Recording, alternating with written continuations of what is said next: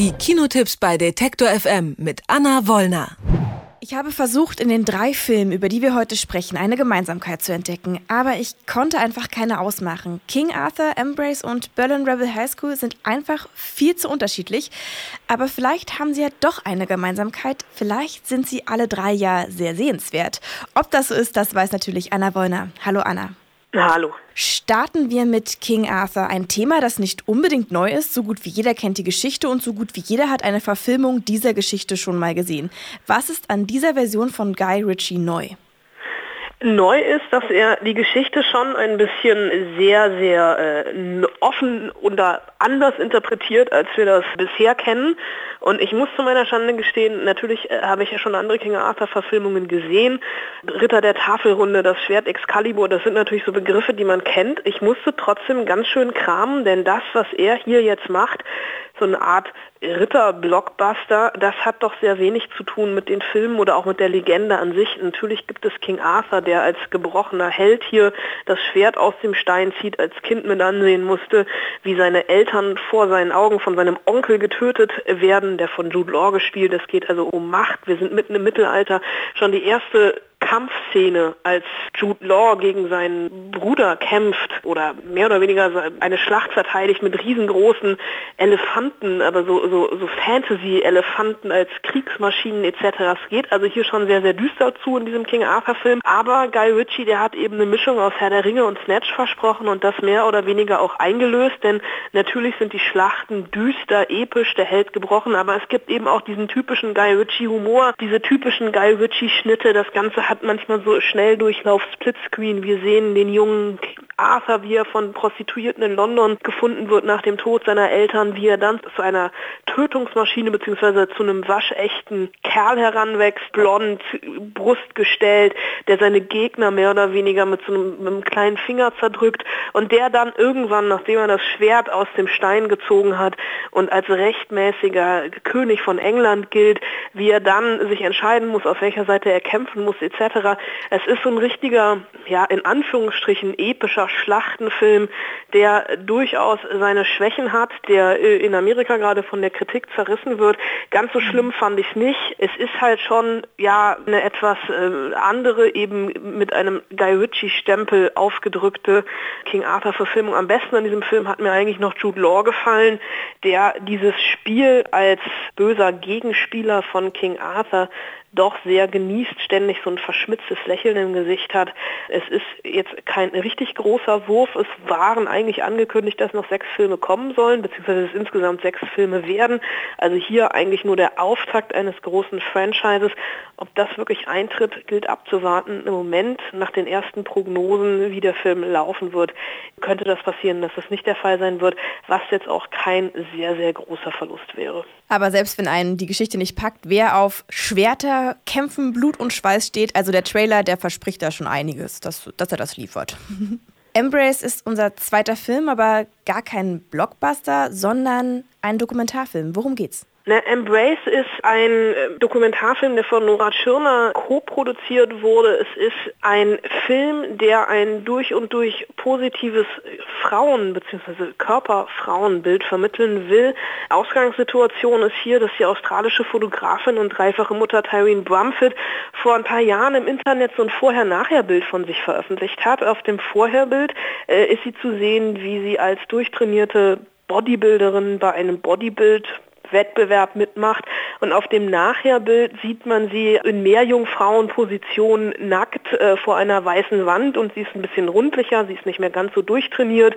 Es hängt alles ein bisschen und hat sie drei Kinder etc. Und es ist ja eigentlich, also diese Vorher-Nachher-Bilder kennt man ja, aber es ist hier einfach umgedreht. Vorher als durchtrainierte Frau ist sie unglücklich und dann auf dem zweiten Bild ist sie durch und durch glücklich.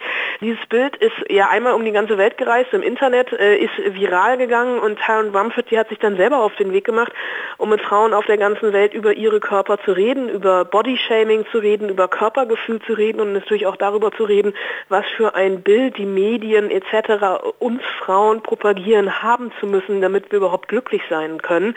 Und man sieht in diesem Film, und das ist das Großartige daran, ganz, ganz viele unterschiedliche Körper, ganz, ganz viele unterschiedliche Frauen, die zu Wort kommen. Und der, der Film propagiert eben, dass es nicht diesen einen perfekten Körper gibt, sondern sondern dass jede Frau das Recht hat, vermeintliche Schönheitsfehler zu haben und selber für sich herauszufinden, was schön heißt, schießt gegen die Modeindustrie, gegen Castingshows wie Germany's Next Topmodel etc. Nora Tschirner taucht selbst auf und spricht über, über ihre Körperwahrnehmung als Schauspielerin und auf dem roten Teppich etc.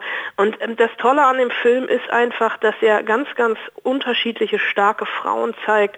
Man kann über die Machart natürlich so ein bisschen streiten. Es sind so aneinandergeschnittenes Recherchematerial auf dieser Reise. Es ist schon sehr, sehr mhm. einseitig. Es werden so ein bisschen offene Türen eingerannt.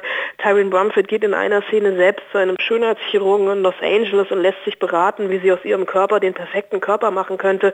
Und anstatt dass er der Frau sagt, bleib so wie du bist, du bist schön, sagt er hunderttausend Sachen, die sich chirurgisch verändern könnte, um eben den perfekten Körper zu bekommen.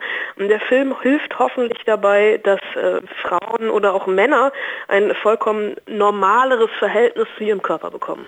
Du hast es gerade angesprochen, also ich finde das Thema auch super wichtig, aber mich hat ja im Trailer diese Erzählweise, diese deutsche Stimme, die dich so durchführt, irgendwie abgeschreckt. Auf mich wirkte das nicht so echt dann. Ging es dir auch so? Ja, ich habe den Trailer zufällig gestern gesehen. Die Synchro äh, stört tatsächlich ein bisschen. Es ist natürlich, also sie ist Australierin, das Ganze ist so ein bisschen schon sehr zügig durchchoreografiert etc. Hat manchmal ein bisschen so was von einem Zeigefinger, aber ähm, der Film kommt, glaube ich, und das ist auch das Besondere an dem Film, er kommt nur heute ins Kino, ist nur heute in ausgewählten Kinos zu sehen, kommt dann aber demnächst schon auf DVD und als Stream. Also wenn man sich ihn im Kino angucken will, muss man das heute machen.